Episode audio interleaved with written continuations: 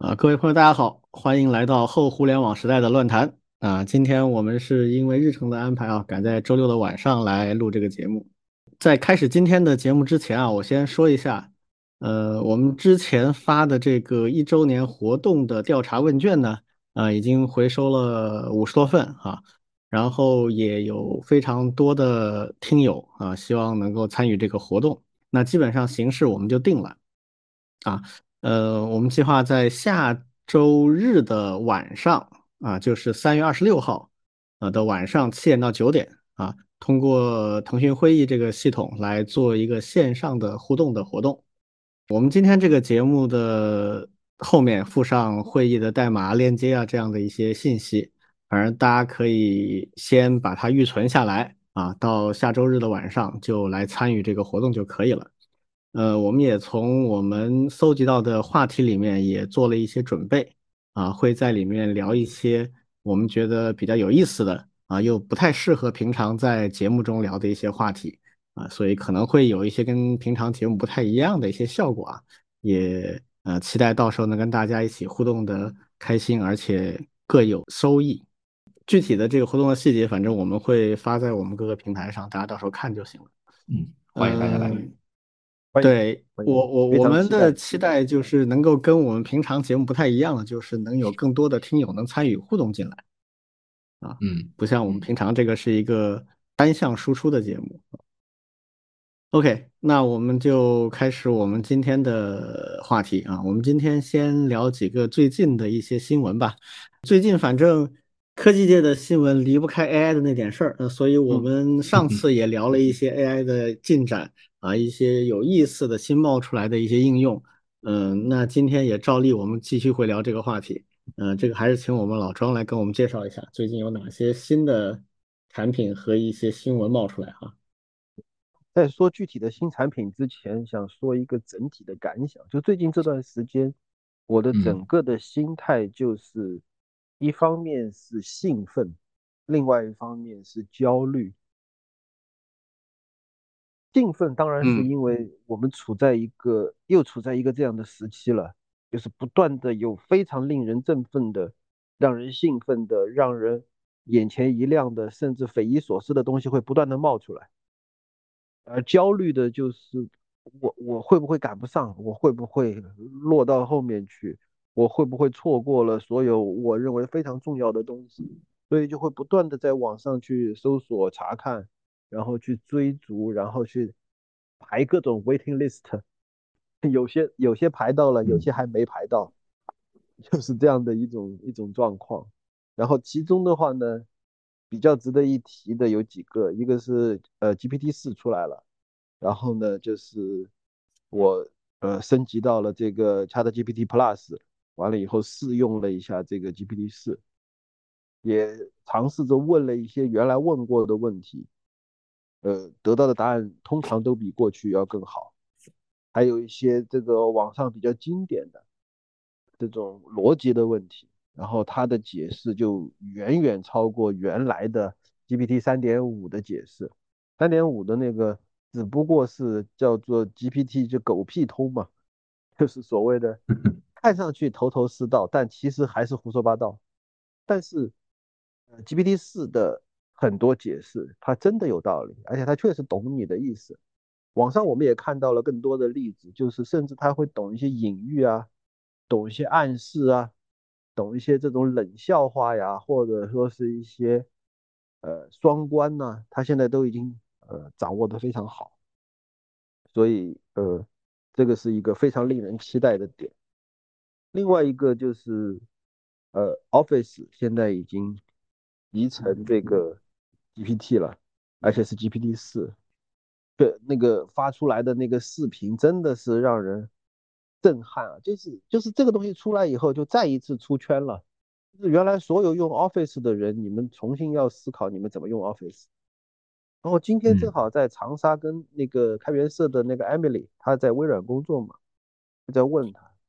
内部其实很早就已经开始试用了，他们现在大量的内部的工作已经开始用 AI 来帮助他们来改进，所以这个趋势是非常明显，而且是非常令人期待的。按照他的说法，就是现在，哎呀，全球一万多家公司在那排队呢，就是公司级的申请试用啊，都已经排在那了，你们就且等着吧，还不知道什么时候能排上呢，这是这是还没有用上的一个。再一个的话呢，这个是我就是下载了一个软件，而且已经可以用上了，它的效果比我原来用那个 GitHub 的 Copilot 还要好。叫做 Cursor，就是 C U R S O R。昨天，嗯，我下载到的是零点一点零版，非常非常早期的一个版本。然后我刚才打开一看，升了一点，变成了零点一点一，早的不得了的一个版本。但是它已经能够做到什么呢？就是，呃，我我做了一个实验，我在网上找了一个红黑素的 Python 的代码。完了以后，把这个红黑素的整个的所有的注释全部删掉，全部删空，而且的话呢，还把里面的一些函数名啊、变量名啊这些都改掉，改成别的名字，肯定没有英文含义了，甚至是汉语拼音我也放在那。然后我就让 GPT 帮我解释这段代码到底干啥，他讲的完全是对的，而且我还可以问他，我就说，呃，我要添加一个节点，他怎么做？然后他就。找到了那个已经被我改了名字的，改成拼音 J A R 的那个函数，告诉我说你就用这个来添加节点。同样的，我我也会再问他某某函数，我说这个函数派什么用处？这个函数的名字也被我改掉了，但他依然把这个函数的用处给我解释清楚。然后我还会问他，我说，呃，我说那你告诉我怎么重构这个代码？他也会首先建议我先去把变量名、类名、方法名给它改了，改成什么呢？改成原来我改错的，改改成乱七八糟的那些命名，改成有含义的英文。所以这个过程，我自己是有这种毛骨悚然的感觉。就是以前不是有冷笑话吗？说啊，你这个程序员怎么样才能保住自己在公司里的工作岗位啊？只要让你的代码写到别人看不懂就行了，那只能你来改嘛。但是现在你这样同样的保不住你的工作岗位，因为你的代码通过 GPT 通过这个 AI 就能够读懂，然后就直接就可以把你干掉，还要你来干嘛？写这么烂的代码？所以那肯定啊，写写烂代码肯定不是保住工作的方法，所以这只是个段子。对我当然知道这是段子，嗯，但是有些人。他确实代码写的烂，而且别人还拿他没办法，确实只有他能改。但是现在这个这个前提已经不成立了，完全可以由 AI 先帮你重构一遍，然后大家谁想改谁改。这个这个能力我可以肉眼可见的会越来越强，它现在已经非常明显的会展现出来这样的一个一个趋势，然后呃。这个是我这段时间看到的一些呃 AI 的发展。其实其实那个百度的文心一言也发布了嘛，也算是一个业界重大新闻了，呃 很有意思。所以呃我先讲一个，但是但是其实我很想请王老师来讲，因为因为王老师是拿到了文心一言的邀请嘛。今天在另外一个群里面那个。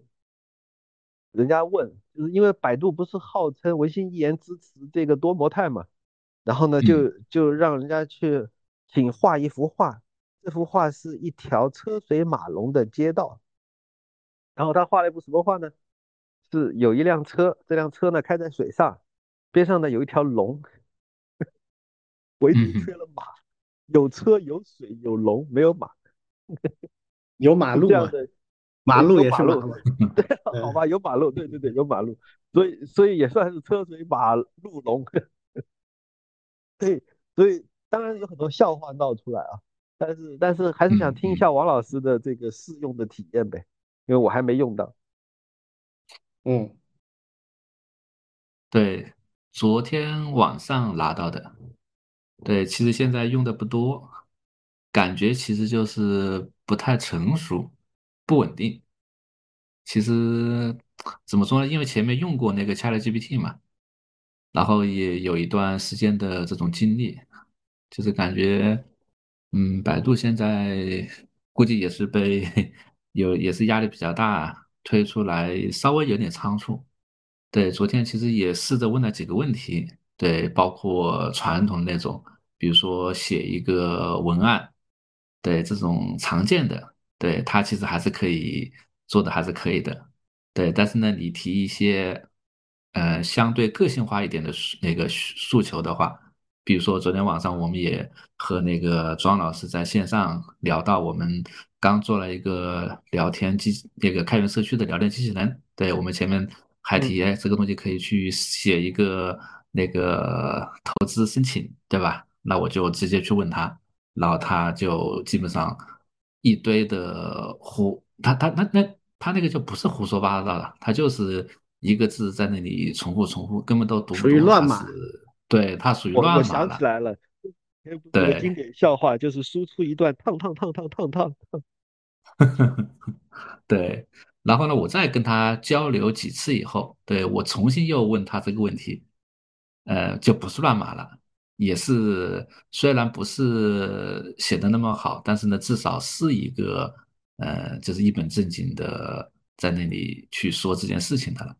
对，然后包括我，我我我也问一下我自己的一些情况，我周围的一些呃呃比较出名的一些人，就是看看是不是知道。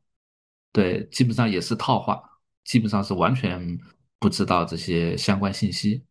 对，所以说我还是觉得，嗯，还是还是蛮有一些一些差距的。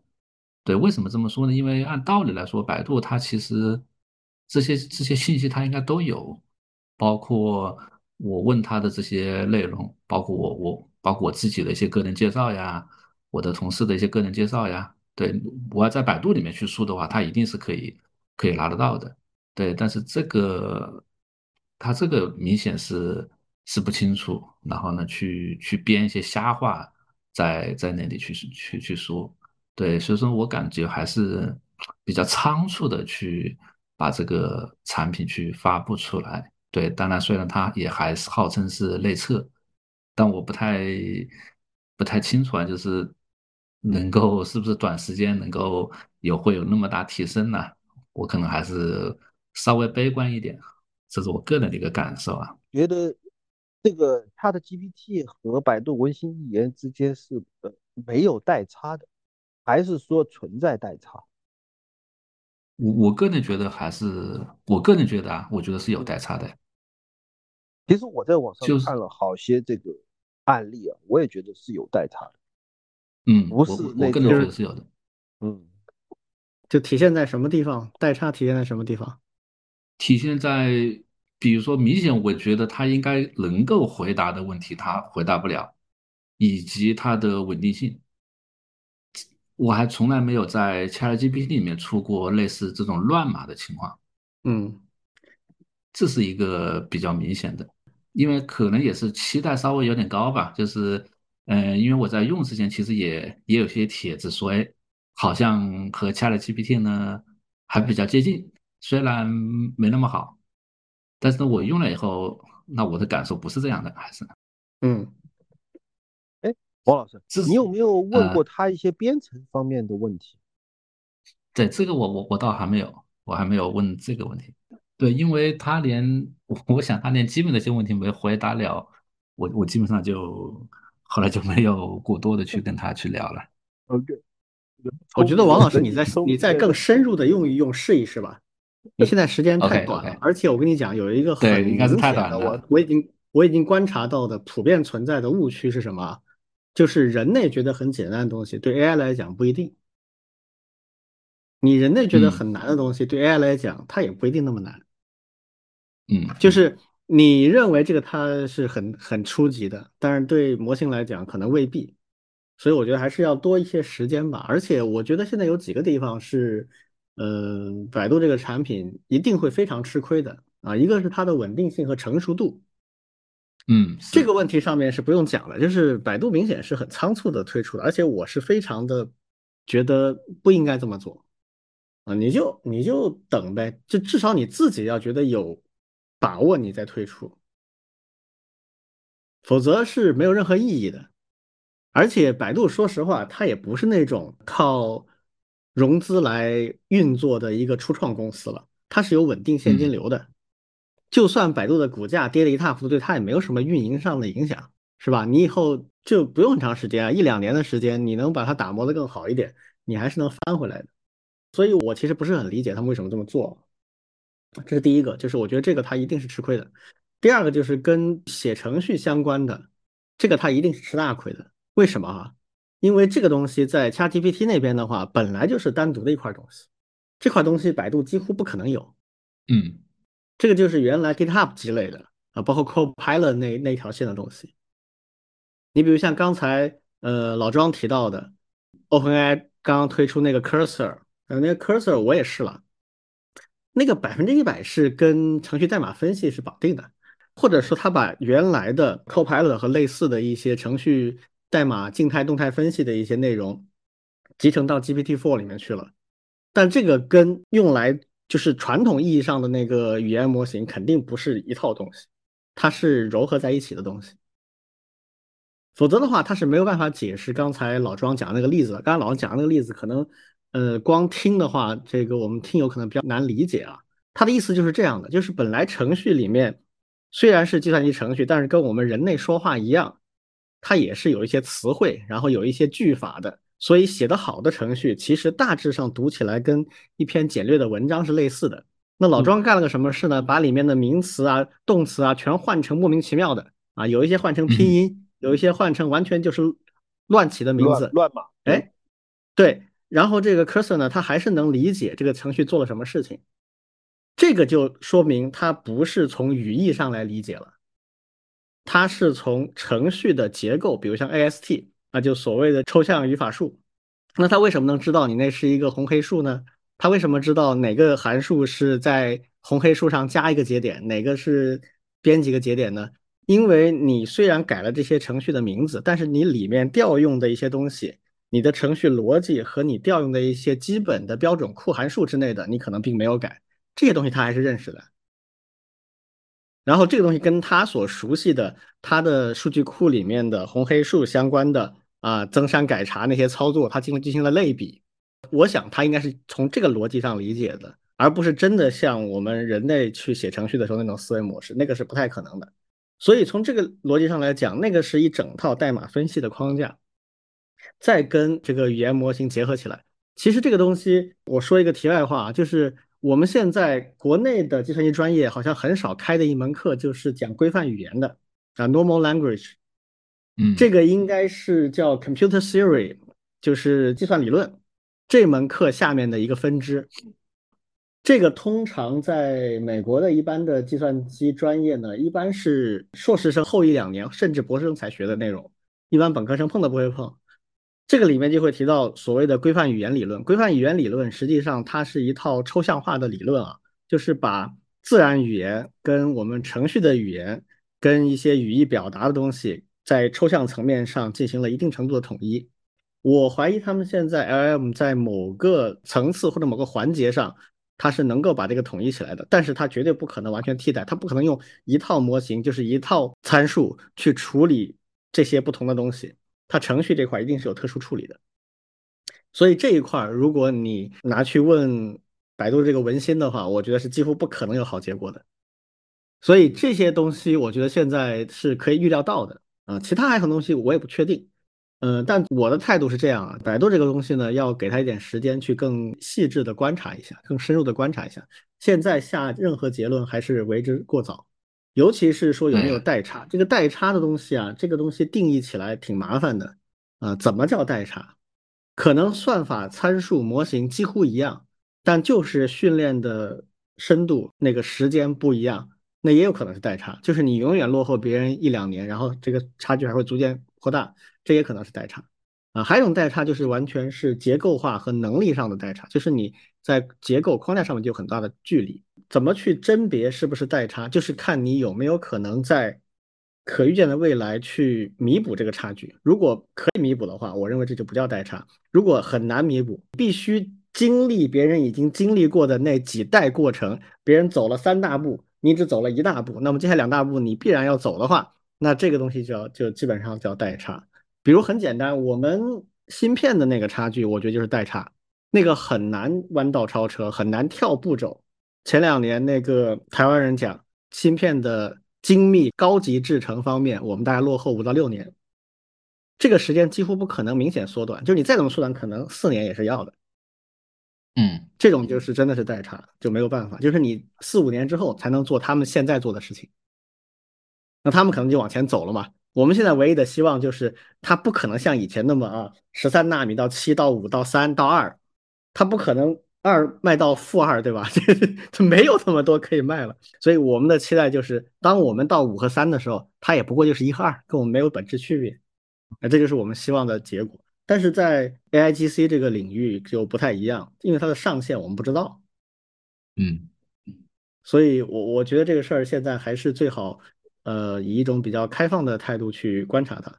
我个人的观点还是这样，我认为即使 GPT-4，他，我今天看到一个我平时还比较尊敬的一个博主啊，但是他不是这个计算机领域的，他是偏社会人文方面的，呃，但他看问题比较有有他的观点，他写了一篇文章讲这个 AI 方面的东西，就有人问他说，AI 以及是不是近未来可能会。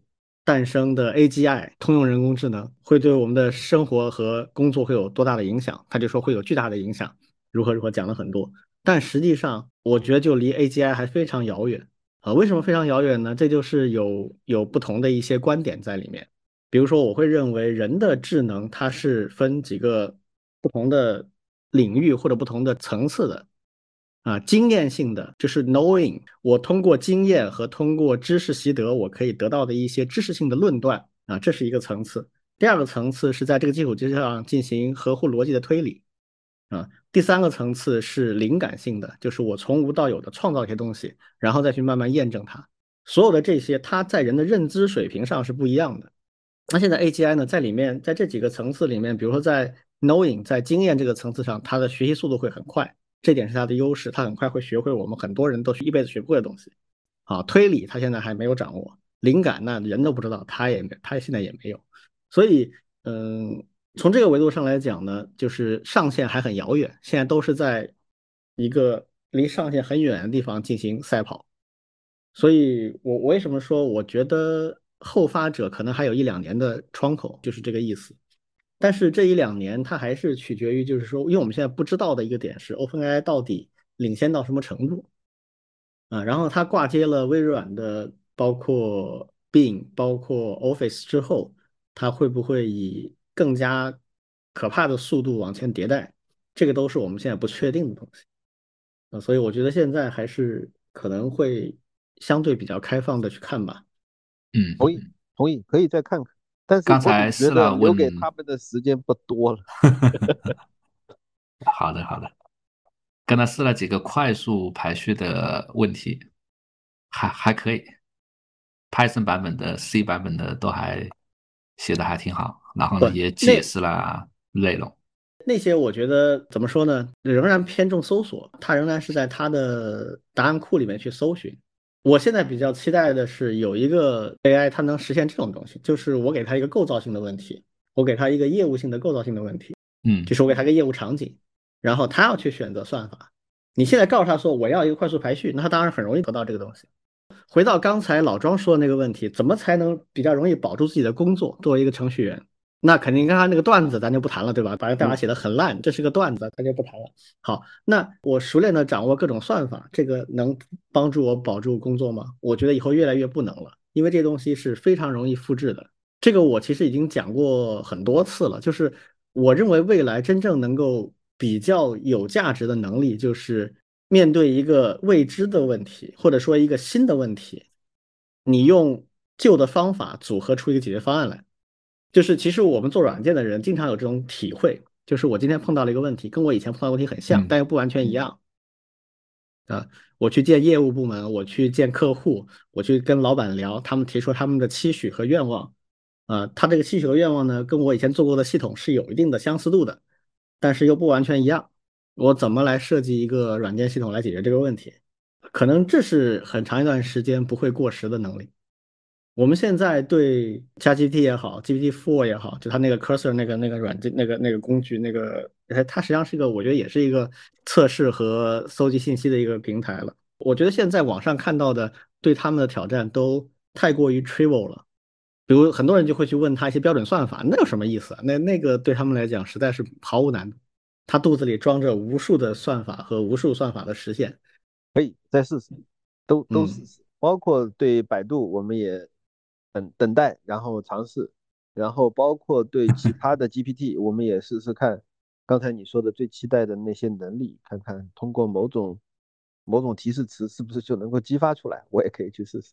对，平常比如说，呃，王老师，你们可能会做一些相对有一定规模的应用，比如你们现在维护的水山在线的这样的平台，里面遇到一些问题要开发一些新功能的时候，你们去问问他嘛，看他们的 这个回应的靠谱度能到什么程度。他甚至不用给出答案，他只要思路大致靠谱，我觉得都是很大的进展了。AI 跟 AGI 之间最本质的区别就在于，AGI 是要能创造东西的。就是它要能从现有东西里面创造出现有的没有的东西。OK，好的，呃，反正这个话题我们以后肯定还会不断的聊啊。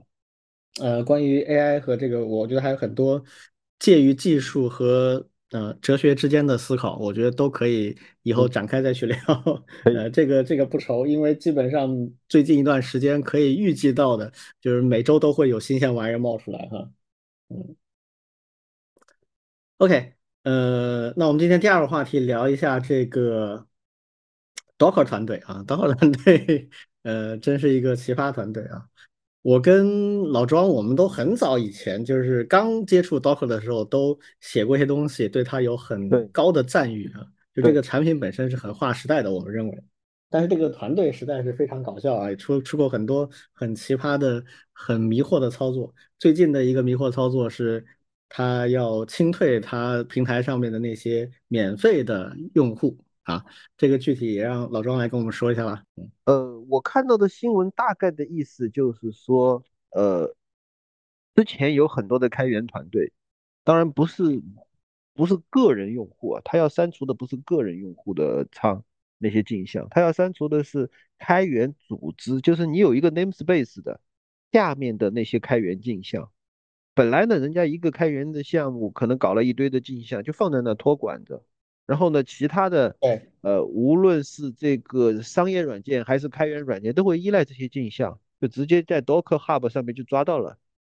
现在他要求你交钱，而且是从原来的免费变成每年四百二十美元。这抢抢钱真的是抢疯了，嗯，人家人家一些开源项目火爆的，当然每每天都几千万几百万的这种下载，当然有可能啊，但是绝大多数的开源软件的下载量没那么大，怎么可能每年能给你四百二十美元？人家可能一个团队就两三个人，甚至就一个人，凭什么给你？对，导致的后果就是很多。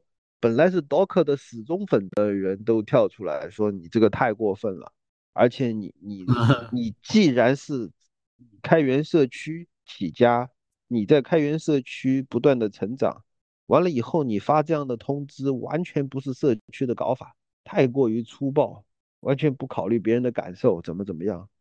然后更有意思的是，昨天，呃，应该是今天吧，国内的新闻是今天出来的，是今天 Docker Docker 跑出来道歉了。这说明啥呢？秒怂，他们没想明白。嗯，所以，哎呀，哎呀，原来原来他们真的会怒的。哎呀，这个不对了，好像好像我们做错了什么。而且之前的那个 CEO，就是就是那个 CTO 吧，好像是 Docker 的 CTO，还在推特上面去挑战大家，意思就是说我们会删的，什么什么的。好，然后过过了一天。二十四小时又开始出来道歉，就是嗯，有本事有本事你硬到底，那也是对吧？一个正经的商业公司，所谓的经过慎重的深思熟虑做了一个痛苦的决定，但是我就这么干了，这也算是个说法。现在不是，他他觉得哎，不好意思，我没想明白，我错了。这就给人一种感觉就是去收保护费，然后最后结果是落荒而逃了。对呀，而且。而且我对这个公司就更加无法信任了，就是我不知道他什么时候再一脑抽又出个别的规定呢？嗯，就是原来就说所有的开源社区里面，在社区里混都是讲个脸面的，对，你一直以来在社区积累的这个口碑、积累的形象，你一旦打破了，别人就说哦，我无法信任你。就算你这一次不干，我我不不保证你下一次不干，因为你干过，或者你试图干过。我觉得这个是一个非常糟糕的事情，更加证明这家公司已经不想好好的在社区里积累他的形象，也不想好好的去呃服务开源，或者说或者说我这么理解吧，就是说 Docker 最早通过开源。做到了这个一个非常高的江湖地位，或者说社区地位，也拿了极高的风头，也拿到了相当不错的商业的这个成果。但是后面他玩开源其实是没玩好，或者说是被几家这种更加会玩开源的大厂联手给废掉了。嗯，然后然后他就就感觉上就是恶向胆边生呐。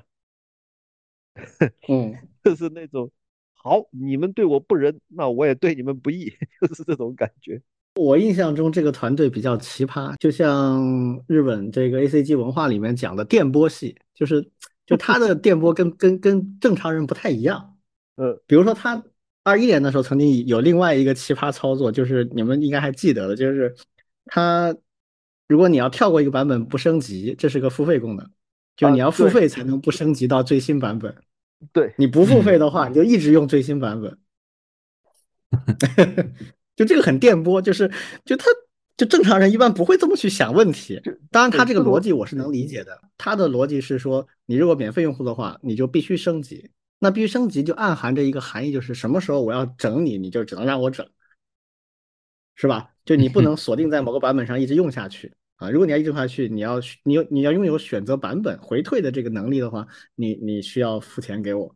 但这个很奇葩，你知道吗？就是这个想法它有很多其他的问题啊。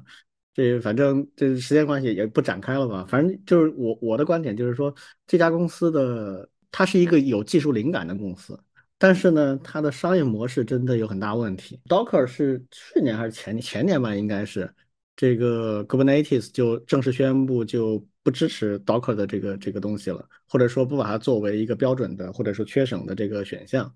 实际上，在我看来，Docker 现在做的事情已经完全不具备不可替代性，就是它的几乎已经没有护城河了。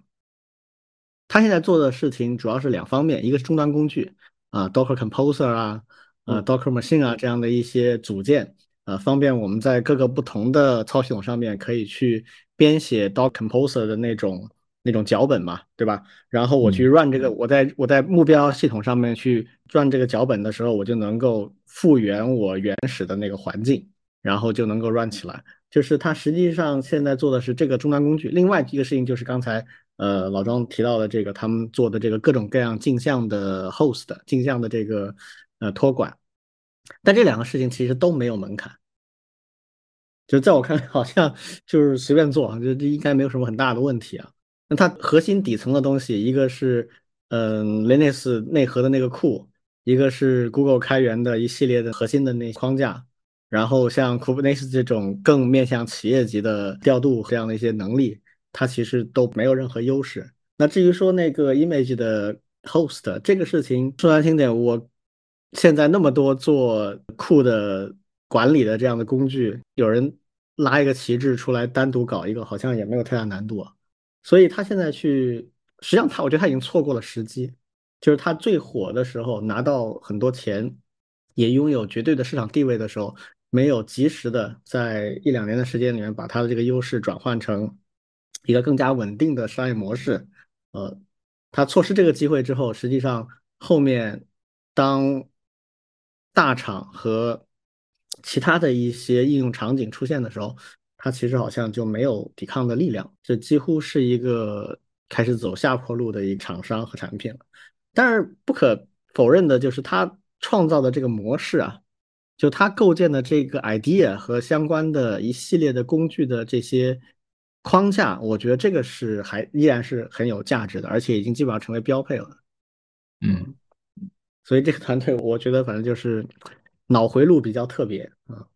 反正他一直在出昏招，等到哪一天他出的昏招大家都不介意，你出昏招跟我也没关系的时候，这家公司就完了。对他这一次这个，其实把免费用户强制他变成付费用户这个事儿，无数的公司都做过，尤其中小型的公司经常要面临这样的痛苦抉择。但是并不是不能做的，这个事儿可以做。你要承担一定的损失，但是你能够有一个保底的收益，其实是 OK 的。说不定从此你能走上一个相对健康的道路，这个是完全有可能的。但这个做就很很古怪，你知道吗？就是第一，呃，非常的粗暴。本来做这种事情一般都会一方面喂一个胡萝卜，然后另一方面再鞭子抽一下嘛，对吧？而且也通常会留有一个比较宽松的一个时间周期，让大家去做选择。嗯。然后，一切这些东西布局做好了之后，他执行的时候一定是非常坚决的，绝对不能一脚迈出去再迈回来。你迈回来就意味着你以后再也不要想迈出去了。所以实际上，我觉得他已经把自己的路都断，基本上切断的都不剩什么路了，这这很难走了。挺感慨的啊，就是就这样吧。这个这个时代已经过去了，或者说属于 Docker 的时代已经过去了。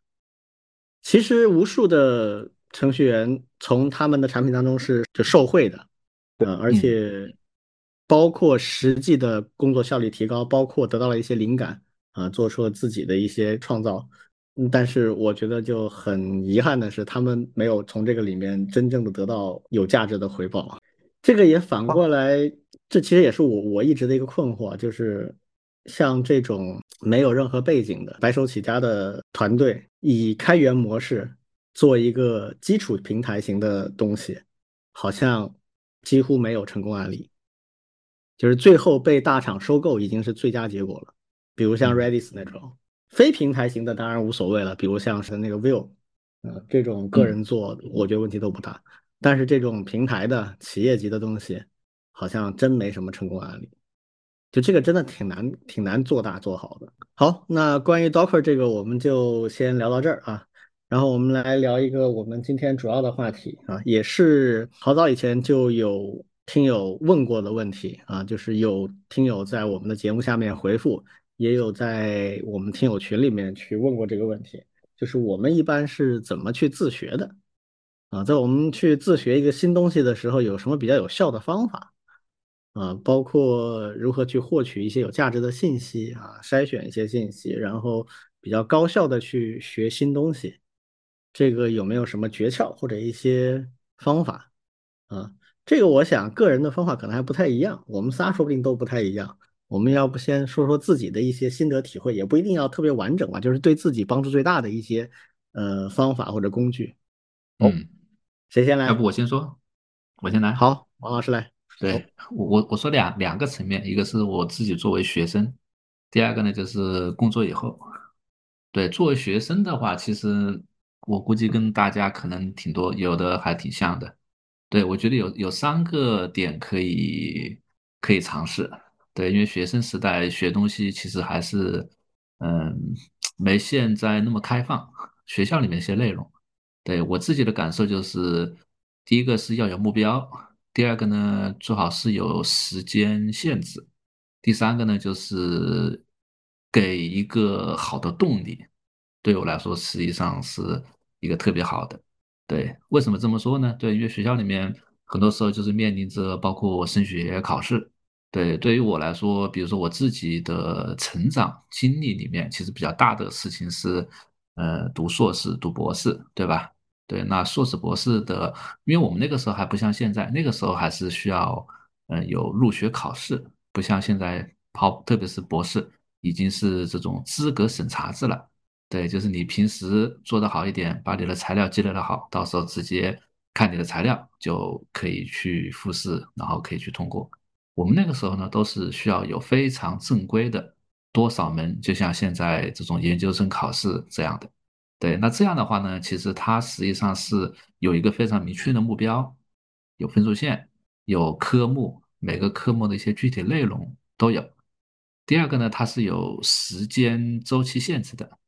就是你具体的一个时间点，对，那这样的话就是你有明确的目标和时间，你就可以把它切分成足够细、可以细到每周甚至某每天的一些内容。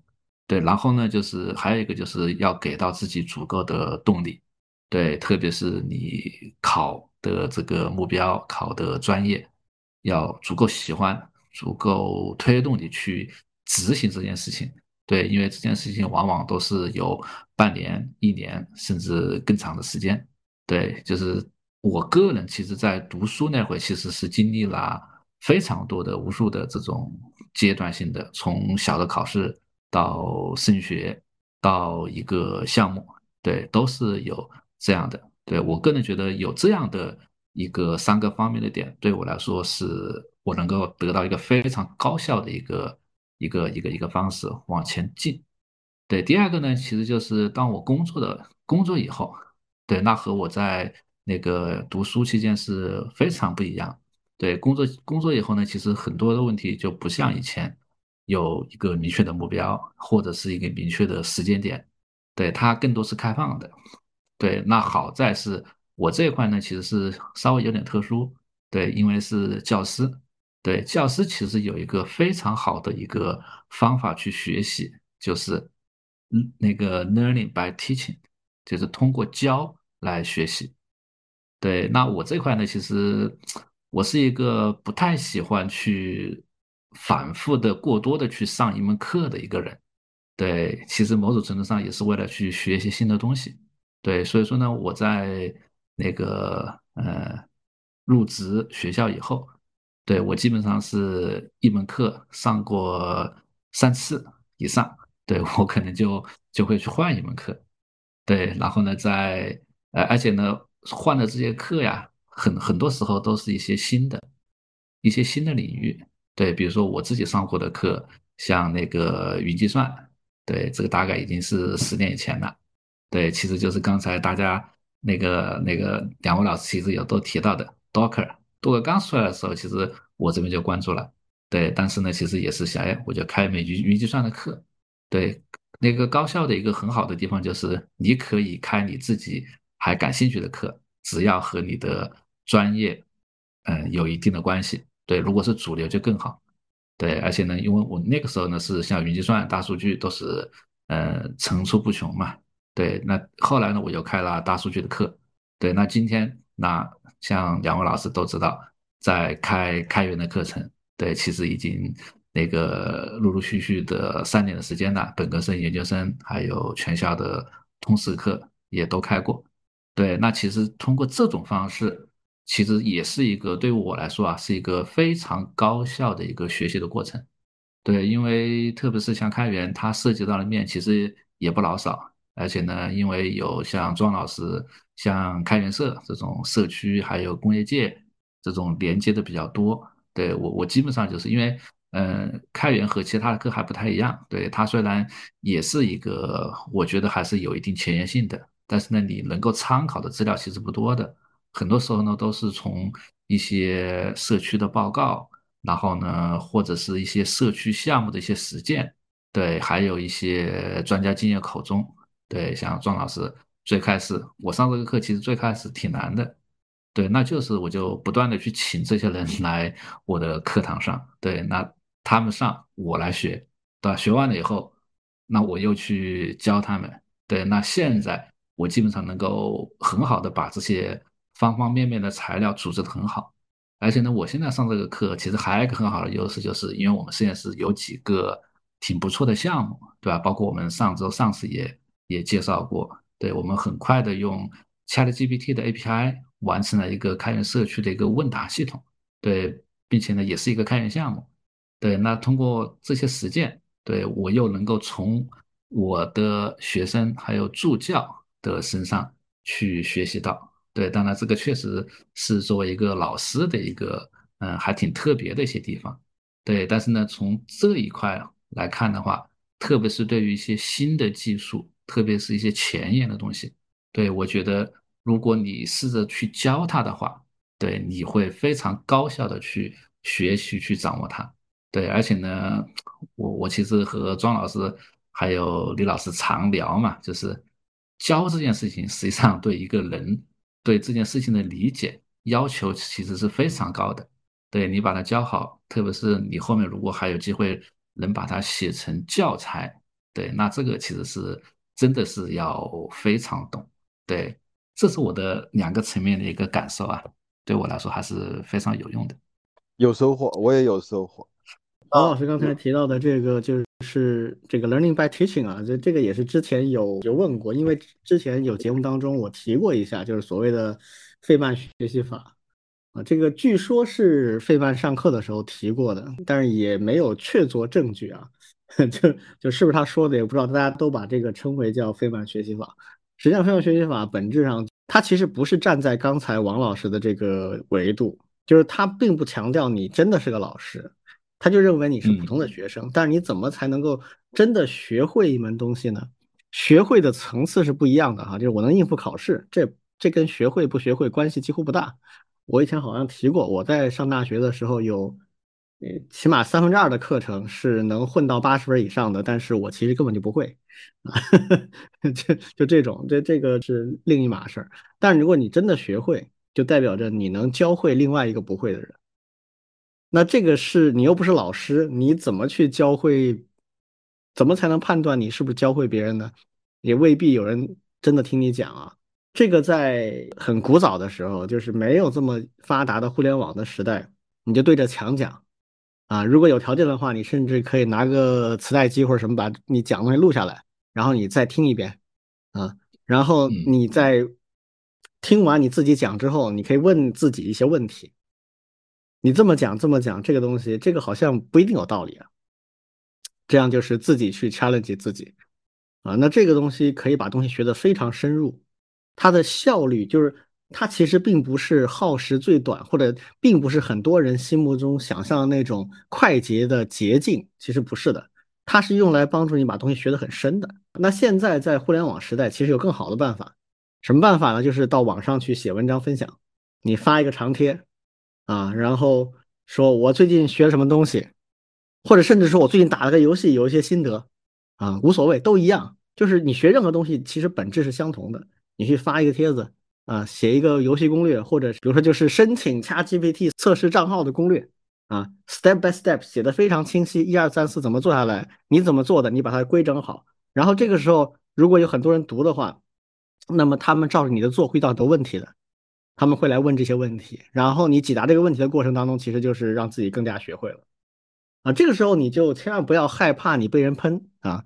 你甚至有些东西你没有学的特别的清楚，比如说你觉得你其实这个认知并不一定完全正确，或者说你这个方法并不一定包熟啊，那也不要怕，只要你自己干成功了，或者说你自己觉得可以拿出来了，你拿出来给别人看，然后不要怕人喷啊，这个是互联网时代最好的一个用法。喷你的人无非几种，一种是那种就是比较无知的喷子，你让他喷好了无所谓，你就无视他就可以了，甚至你看不惯把他删了也无所谓。但有些人真的就是没做下去，啊，照着你的去理解，或者他照着你的去操作，啊，最后没做成，他会来找你，啊，他找的有的人会口气比较好，有的人会口气比较臭，不用管他，反正这个你的目的是完善你那篇东西啊，你就怀着这样的心态去做，就一定可以不断的有一些提升。但是说实话，最近这些年我有一个不太满意或者不太爽的地方，就是。现在这个互联网让人能够去做这样事情的地方，有点越来越少了。我现在能干这事儿的，基本上只剩下两个地方了，一个是贴吧啊，想不到吧？贴吧这个大家都认为很 low 的地方啊，但是贴吧你只要找到你感兴趣的东西，当然这个跟正事儿关系就不大了哈。通常都是我什么玩游戏啊，或者是什么电影电视剧啊，就这些东西可能它会比较活跃一些。但是真的在，如果真的是这些题材的话，你在贴吧真的能找到别人的好的分享，也能分享你的东西，也能从你的分享当中去学习。另一个就是 B 站了，其他基本上就没有了。啊，知乎可能有些人也在用，但是知乎现在怎么说呢？素质在水准以上的用户，他那个稀薄程度啊，就不太值得你正儿八经去投精力了。就你很难碰到真正 能聊一聊的这种人了，就就比较麻烦。嗯，老庄呢？好。我稍微说一点，其实刚才呃我的学习方法当中的有一些，比如说写文章，然后发帖，这个李军已经说到了。我我只是稍微补充一点，就是我当年在 Java，李军应该记得，就是我会吹个大牛，嗯，口气特别大，嗯嗯，有一篇帖子我看，对，有一篇帖子就是这么说的，我说，啊，看见这个帖子的朋友，请记下你当前的时间，对，这是一个重要的时刻，你在读一个很重要的文章，然后再往下写。然后反正标题党了，反正各种煞有介事啊，怎么怎么厉厉害怎么来。完了以后，其实那篇文章我自己都还没完全想好，是连载的，就是一边想一边往下写，一边被人喷，一边骂回去，然后吵。吵完了以后，其实当时在互联网上吵架最重要的一点就是你得赶紧去搜索，搜了以后紧急的去学点新东西，然后再去跟别人吵。哎呀，这个长进可快了。嗯嗯，是的，这个是非常有意思的。一个过程。好，回到回到正题啊，就是我会把学习分两部分，然后再讲一些最近的新的习惯。呃，一类的话呢，其实是很早了就开始的，叫漫游类的学习，就是漫无目的的。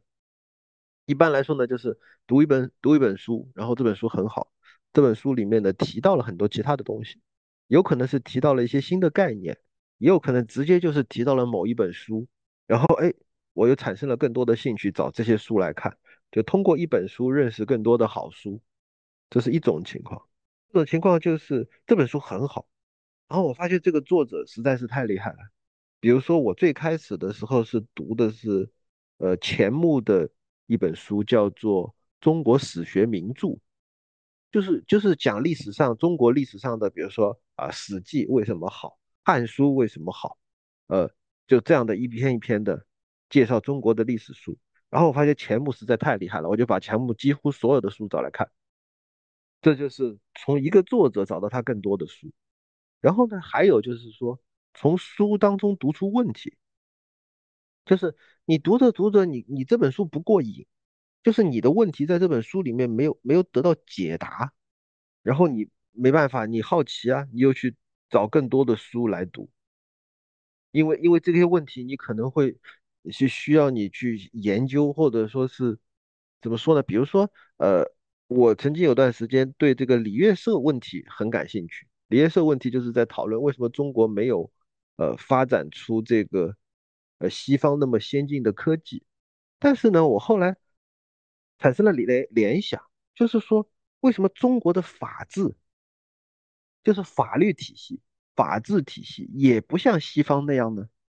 这其实不是一个科学发展史的问题，是一个法律和法治发展史的问题。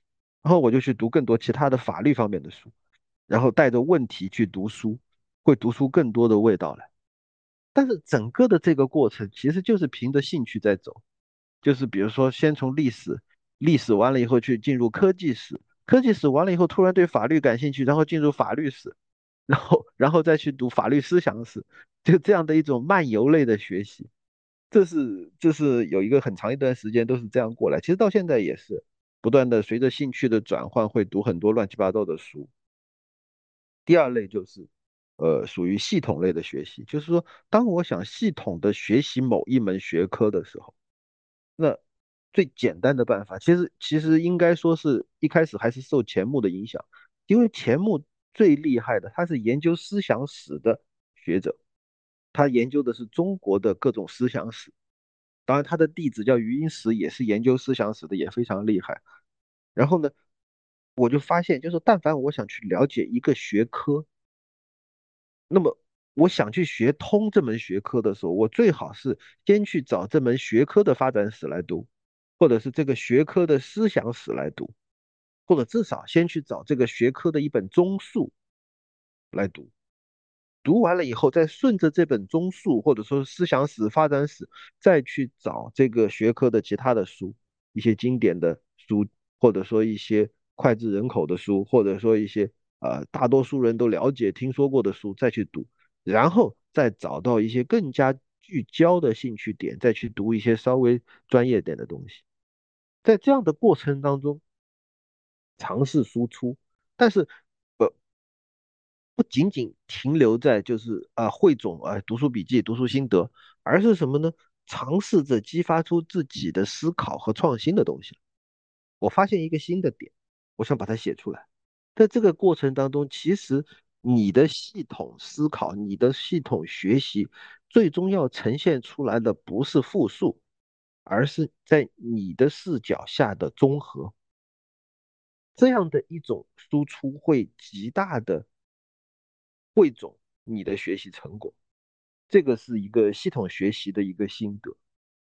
第三个就是最近的一些习惯啊，最近其实我以前很多年从来都不精读，我现在开始精读，就是就是一些非常难啃的书，然后就是每天只读一章，甚至只读一节，一节大概就是呃。八页、八页、十页、十五页这样的这样的一个一段，然后仔细的读，然后读完了以后就做笔记，做读书笔记，摘录，摘录完了以后吐槽，因为我觉得他写的不好，或者说我觉得他有问题，或者说我觉得没看明白，吐槽。这样的精读，我觉得是呃对我来说是很有收获的。呃，我我精读了几本书啊，马克思韦伯的，呃。两本书，然后还有一本是介绍马克思韦伯的书，然后最近在读的是那个呃罗尔斯的《正义论》，反正都不是都不是理工科的书，不是计算机的书，都是这种这种偏人文类的书，我比较喜欢读这种。然后精读对我来说有很大的帮助。另外一个习惯就是开始参与，后来自己建了一些读书群，就这些读书群就是比如说有一个呃最近有一个《正义论》读书群，就是。一群朋友就在里面读这一本书，然后读到哪里不清楚了再讨论。然后我我每天我会迫使自己读一个小节，然后把这个一个小节的读书心得贴到群里去，然后大家可能会讨论，也可能不讨论，也可能有些人还没读到呢，反正就就各自来在那个群里面交流。这是一种其实是一种非常高压力的学习方法，就自我压力其实很大的，因为这些书很难读懂。然后呢，还有一个呃低压力的学习方法，也是最近开始尝试的。我我可能在很早的前几期节目当中，就最早的几期节目当中已经推荐过的，就是我在听那个看理想 APP 里面有些音频节目。为什么低压力呢？就是你不需要你不需要特别啊像精读啊，或者说是要写总结啊，或者怎么样，就这样听也很有收获。有时候有一些。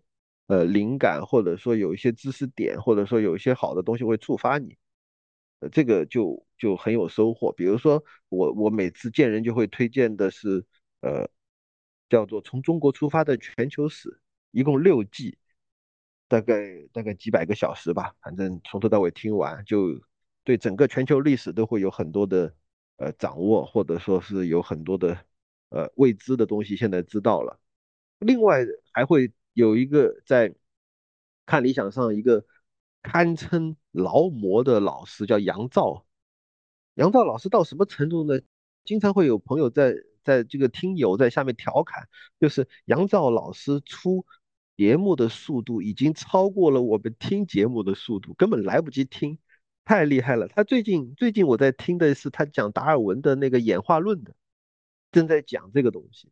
前段时间是讲那个马克思韦伯的，在前段时间是讲马克思这个马克思主义的，所以他讲了太多太多的东西了，反正你都可以听，也不需要特别有什么负担，他讲的深入浅出的，你听完就可以了。大概就是呃关于学习的心得就先说到这儿吧。OK，好，我来说说我的一些心得或者方法。首先我我要定义一下什么叫学习啊？学学习其实有很多种不同的东西的。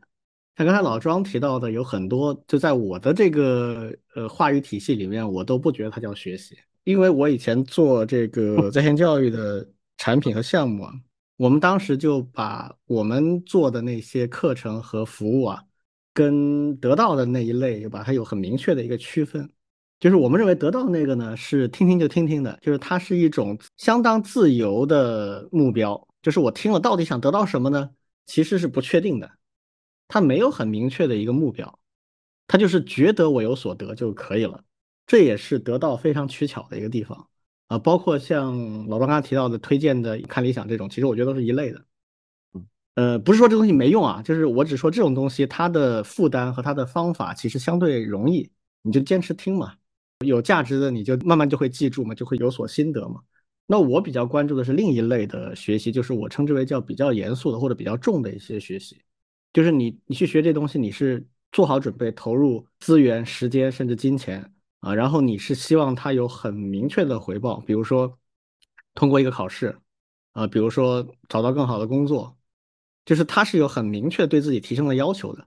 这两类之间差别其实挺大的。我要说的可能更侧重在就是后面这一类啊，就这一类呢，我个人认为还是需要一些方法的啊。我类似于王老师的那个讲法，就是我在学生时代跟我现在其实还是有些区别。在学生时代，我其实会更多的采用一些比较精读的方法，就像刚才老庄也提到的，就是会写笔记的啊，这个笔记会写的非常细致。我当时的期望，假设我把这个笔记交给我的学弟学妹啊，他们就不用看原书了。我这个笔记要做成一个比原来那个教材更好的一本教材。我我在大学阶段去认真学的那几门课所做的笔记，就是以这种目标去写的。什么意思呢？就是任何一本教材，它都是针对很多不同的人，它里面很多东西其实是没有太大价值的。我一个学期学下来，其实我会觉得，呃，里面有很多东西是。重点中的重点，有很多东西是不太重要的，还有一些东西是书上没写，但是你在学习过程当中一定会需要啃的东西，就是你不啃下来你过不去的。但教材上其实没有仔细讲，这些我会补充一些资料进去，所以这样写出来的笔记就是我称之为叫精读的东西。你要强迫自己去写这样的东西，然后你写这东西过程当中，你可能还会不断的把它撕了重写。因为你学到后面，你会发现前面有些东西你是不对的，你的理解是有问题的。当然，你也不一定真的撕掉，你可能把它划掉，然后注释，这是我原来的思考，它有问题。现在真正的正确的是这样的。那在今天这个互联网和电脑非常普遍存在的这样的一个很方便的时代，那就比我那个时候拿纸写会更容易了。各种工具可以让你写得更好。其实跟刚才我补充王老师说的那个费曼学习法其实类似，我仍然是这个观点。就是如果你要学好一个东西的话，输出比输入要更重要。就是你光听，你光读，啊，你光看是没用的。它可能效果是七十分，也可能效果是零，根本你就搞不清楚。如果你只在学习过程当中只输入或者输入占了八成以上的比例的话，那我可以认为你最后的结果是完全不可靠的。你必须要输出。啊，怎么输出的就很多不同的方法，就是你自己要去找一个自己习惯的写文章，甚至做个视频跟人讲，啊，或者像我们这样录节目。其实我跟大家坦白的说啊，就是我我们仨聚在一起去聊这个节目，其实也是想我们自己保持一个学习的节奏。就是我们在做这个节目的过程当中，也被迫要去学很多新东西。很多东西我们如果不做这个节目，我看到也就看到了，啊，我不去输出的话，我可能就停留在一个呃，我听过了。我不会去做验证，我不会去逻辑上把它组合成一个体系化的讲法，我也不会把它拿出来跟其他的两位去分享和争论，那这就很虚。所有的这些都是可选的输出的方式，就是你一定要找一个你喜欢的输出的方式。如果你这些都不是特别适应的话，那还有一个我觉得最有效的方式，这个也是我之前做呃在线学习的产品的时候体会最深的一个点，就是你要找个同伴一起学。这个其实是效率最高的方法，当然前提是你得找到，啊，呃，两三个人一块儿学一个东西，像刚才老庄也提过，他们有个读书群啊，我也在里面潜水。那个读书群开始的阶段，我觉得还挺好的，就是每个人读了一本书，他会拿来讲一讲他读这个书的呃心得体验，大家还会去交流，甚至争论一下。到后面很少有人发这种东西了，那个群也就没啥意义了，给我的感觉就是这样的。对，那个 群已经废掉了。嗯，就早期其实还大家挺喜欢分享读书的想法心得，其实那就是一个输出过程，而且也就是一个共读过程或者共学过程。我当年在之前那个公司里，我们做产品的时候，我当时提了一个框架，就是说，我说在线学习的优势啊，其中最重要的一点就是所谓的社群化学习，能够很多人一起学习，然后能够不断的分享和交流，输入然后输出，然后在输出的过程当中又吸取输入，然后不断的学循环，这个的学习效果和。效率都会得到很明显的提升，但现在确实这个环境很难找啊，就是 我刚才也提到了，就是呃，就找不到很多这种能够把共同兴趣的人聚在一起，然后聊点正事儿的这个地方。呃，微信群很难啊，非常难，呃，它还是面太窄。然后微信的产品做的也不好，他没有鼓励大家去做这样的事情，反而很多人拿微信群来骗钱了啊！这真是一个耻辱啊啊！然后原来的网络社区也现在很难存在了，娱乐方面的有贴吧，正经事儿真少啊，所以这也是个挺遗憾的事。但是不管了，反正就是如果你能找到几个小伙伴一起学习，自己在一块儿，比如你们可以建立一个 Git 的仓库，然后同步你们的学习的成绩。我当初在跟王老师我们合去做那个计算机课程的时候，就采取这种方式，就大家会去同步自己的学习进度，然后我们有一些大作业也会强制大家一起做社区的讨论，嗯，逼迫大家去做这样的共享和输出啊。所以，我我个人认为自学是非常难的，自学是非常非常难的，是要求一个人有很强的驱动力，而且嗯，很善于去调动自己的主动和积极性，这个不容易。所以，如果实在觉得很难以坚持的话，那么最好的办法就是找几个小伙伴，不用多，两三个人就够了。我觉得其他的很多技巧啊，都比较可能个性化或者比较个人会不太一样吧。但是这两点，我觉得就是一个是精读的时候要输出一些笔记，第二是要有输出，这个输出要拿来跟人分享。就你越分享越容易精通，也越容易学出乐趣来。我前段时间 一直在玩的一个手游。一个转珠子的手游，呃，我我很长时间没玩了，然后那段时间相对没别的事儿，我就拿来玩了一下，然后攻关了一个很难很难的一个副本，然后写了一篇攻略扔在贴吧上。这是一个很小众的手游，说实话，玩的人不多的，我我们都称之为是死游戏了。结果那篇文章有两三百个回复，大概，嗯，对，就我一下子觉得，我去，这个好像回到了。十几年前跟表伟他们在 Java I 这样的社区上讨论问题的时代，已经很多年没有这样的感觉。就是，但很可惜，这只是个游戏，只是消遣。就正事儿反而现在很难找到这样的东西。嗯，OK，这方面经验我们简单就聊到这里哈，不短了。我们再补充一个小环节吧。嗯，我个人也认为，在学习也好啊，获取一些有效的信息也好，就是怎么提问题是个很很有讲头的东西。其实这次我看我们听友们的问卷也很有感触，就很明显有一些朋友他的这个问题提的比较清晰和明确，有一些说了一一大段，但其实他说的不是很清晰。虽然我能大概理解他的意思，怎么提好问题，这个好像也是个挺重要的环节。你们有什么感想吗？我其实想。听王老师，因为王老师有这么多学生，或者有些会提问题，有些不会提问题。我觉得听王老师说一说。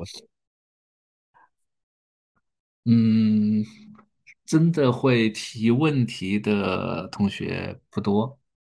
然后呢，我们现在不是在做课程嘛？其实我也是拉着我们实验室的同学一起来帮我。布置课前的小问题以及课后的问题，哎，这里面其实我觉得还是还是挺有一些收获的。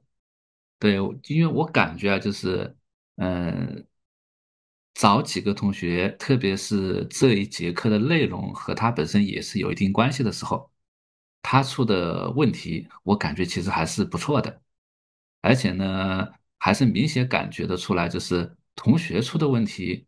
然后呢，班上的同学应该更愿意去做回答，这是我的一个感受。可能是因为，嗯，就是大家的一些背景或者是，嗯，一些经历相近。对我，我我有这种感受啊，就是因为我我我来出的时候，可能就是以我的这种视角和姿态去出的这个，有点这种教条化，这是这是我的一个感受。同学们呢？可能你认为是问题，他们可能不认为是问题，反之亦然。对对对对对，你说的很对。因为我现在那那门课就是每次出大概六到七个问题嘛，然后让他们自己选择去回答，在 GitHub 的 issue 下面去。然后呢，你会发现，哎，我们同学们出的，大家更能更容易去相互讨论的讨论起来。对，这是我的一个一个一个挺好的一个感受。哎，这么说啊，就是。嗯，你看到哪些问题你会觉得它是好问题，或者哪些你会觉得不是好问题？好，是什么问题是最好的问题啊？就是就是和同学是有关的，和他和他平时的生活还有学习有关的，再比如说，就是他平时会用到的东西，这就是好问题。嗯嗯，比如说我举个例子啊，就是为什么现在那个 B B 站呀这些东西，类似这样的，我们会把一些视频呀这些都都放上去呢？这是我们同学会去的嘛？而而我们自己所建设的，包括国家的那些慕课那些平台，那学生其实都都不愿意去的，也不太愿意在上面去做一些互动。但是呢，你发到 B 站上面，哎，他就愿意在上面跟你去去互动、去点赞呀、去干嘛的。这就是一个挺明显的一个一个一个地方。对，那我们自己在那里想当然的，我觉得这个东西是对你有用，你应该去学，对吧？包括我们开源的一些说什么什么什么好，哎呀，这些东西都没用的。你觉得好，他不觉得好，他对这个东和他有什么关系呢？和他有关系的，他才更愿意去做这个，特别是有趣的。比如说我们在课上举的例子，比如说，哎，我们用开源项目去列列食谱，哎，那那他就来劲了，对吧？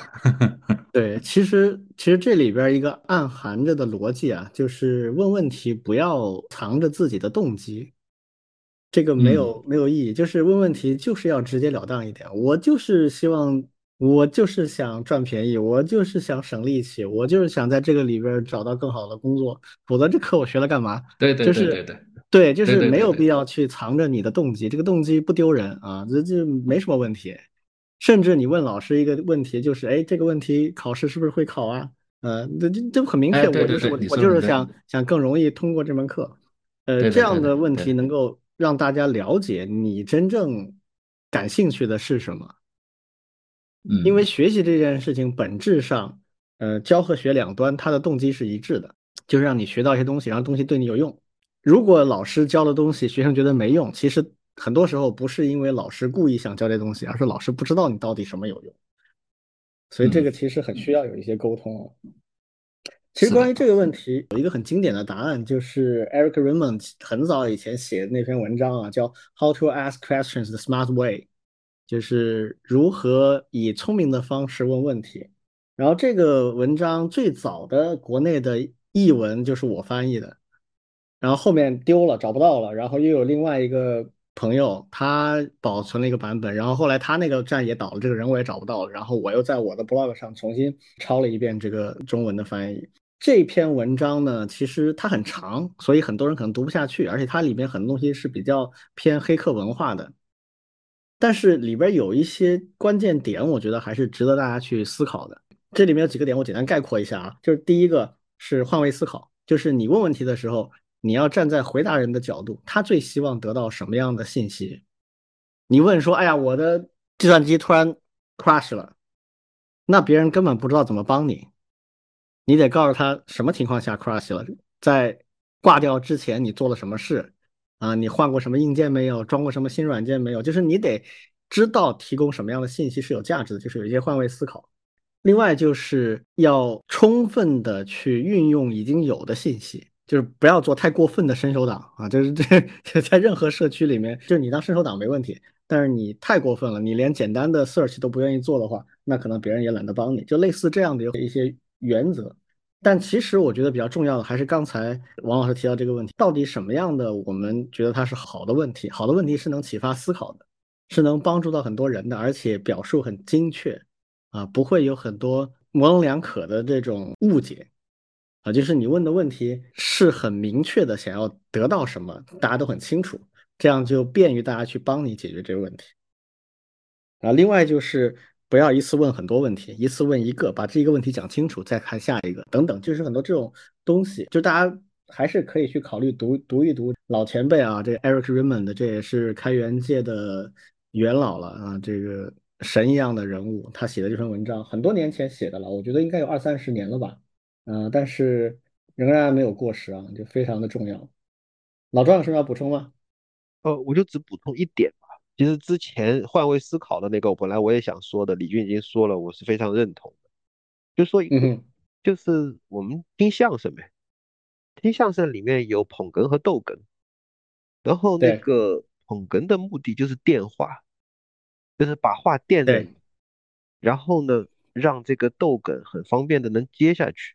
当然，当然那些高明的捧哏会会以一些非常神奇的方式去去电话，电下来以后看上去很难接，看上去很难接，其实他反而有可能会得到一个非常巧妙的神奇的一种喜剧效果。这个是高高阶的啊。我们我们只是说提问，有的时候其实也是在电话。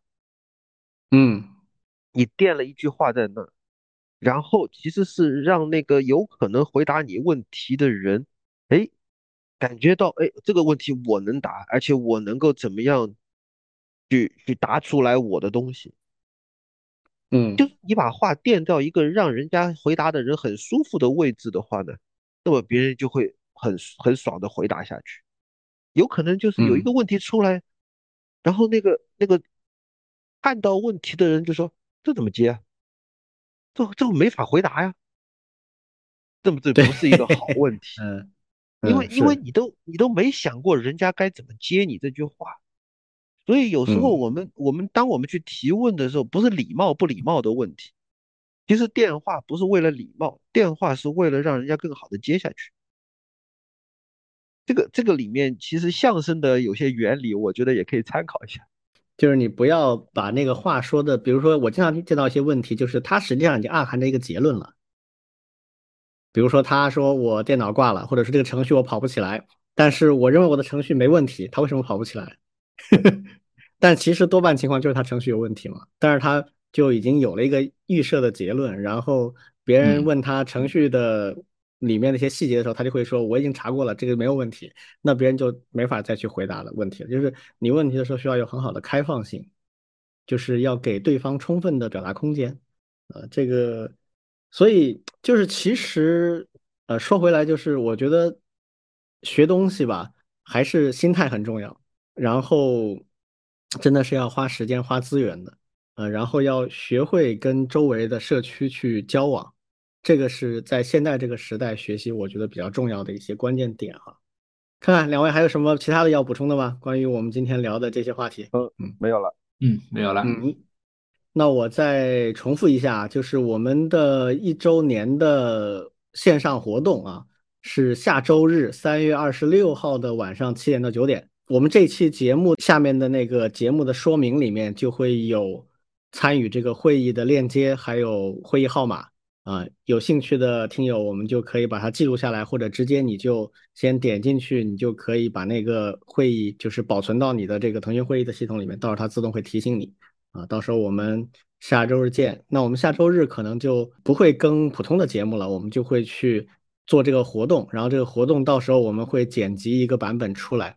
呃，当然我相信一定会剪掉不少内容，因为我们在这个活动当中可能会说一些平常不太说的东西。